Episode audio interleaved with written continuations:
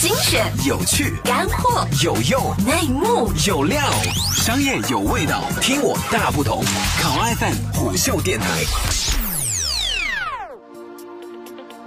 大家好，这里是虎嗅电台，我是小茹，欢迎收听。如果说二零一六年是直播年，那么二零一七年必然是短视频年无疑。各路老炮新兵涌入短视频赛道，恍惚间已被冷落多年的社交方向再次被提及。一时间，以快手、陌陌为代表的老炮和火山、抖音、Muse 为代表的新兵，在这一领域擦枪走火，好不热闹。但目前为止，短视频加社交这两条赛道的融合，暂时还没有令人满意的案例。社交至于产品的意义在于提高用户粘性、扩充用户场景，但社交并非万能灵药，老产品的场景拓展卡住了，就拿社交当开塞露来救急，这种心态要不得。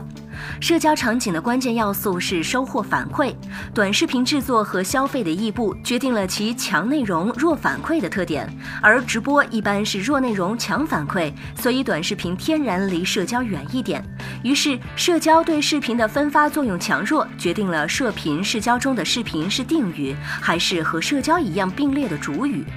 陌陌中视频的分发核心路径是位置相关性。由于位置在陌生人社交中的强效应，陌陌的视频作为发布者的 profile 一部分，在社交中起到的作用略强一些。而快手和火山的视频分化逻辑是热度算法加个性化推荐，这实际上是强化了内容的生产和消费，淡化了过程中用户作为人的存在。说完社交的因素，再分析一下短视频。在早期，这几家产品的内容调性差别很大。看快手如同吃糠，而陌陌是大鱼大肉，抖音是生猛海鲜。结果进入二季度中期，陌陌的短视频内容越来越糠，而快手上搔首弄姿的姑娘颜值水平有所提升，可惜配上快手五毛钱的特效，显得很不得体。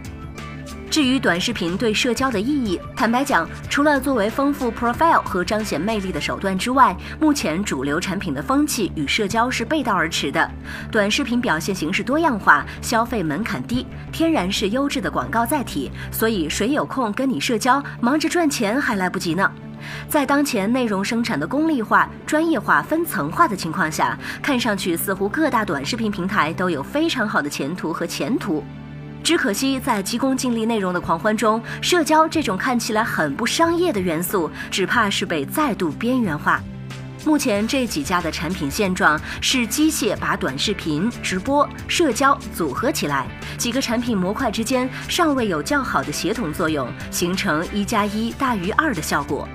所以，视频社交是演变成基于视频的社交，还是有视频有社交，取决于内容的分发路径与内容制作的主心智设计。这两点互相反馈，不断强化，把握这两点产品调性，是把握产品方向的关键。好了，以上就是今天节目的全部内容，欢迎订阅收听，下期见。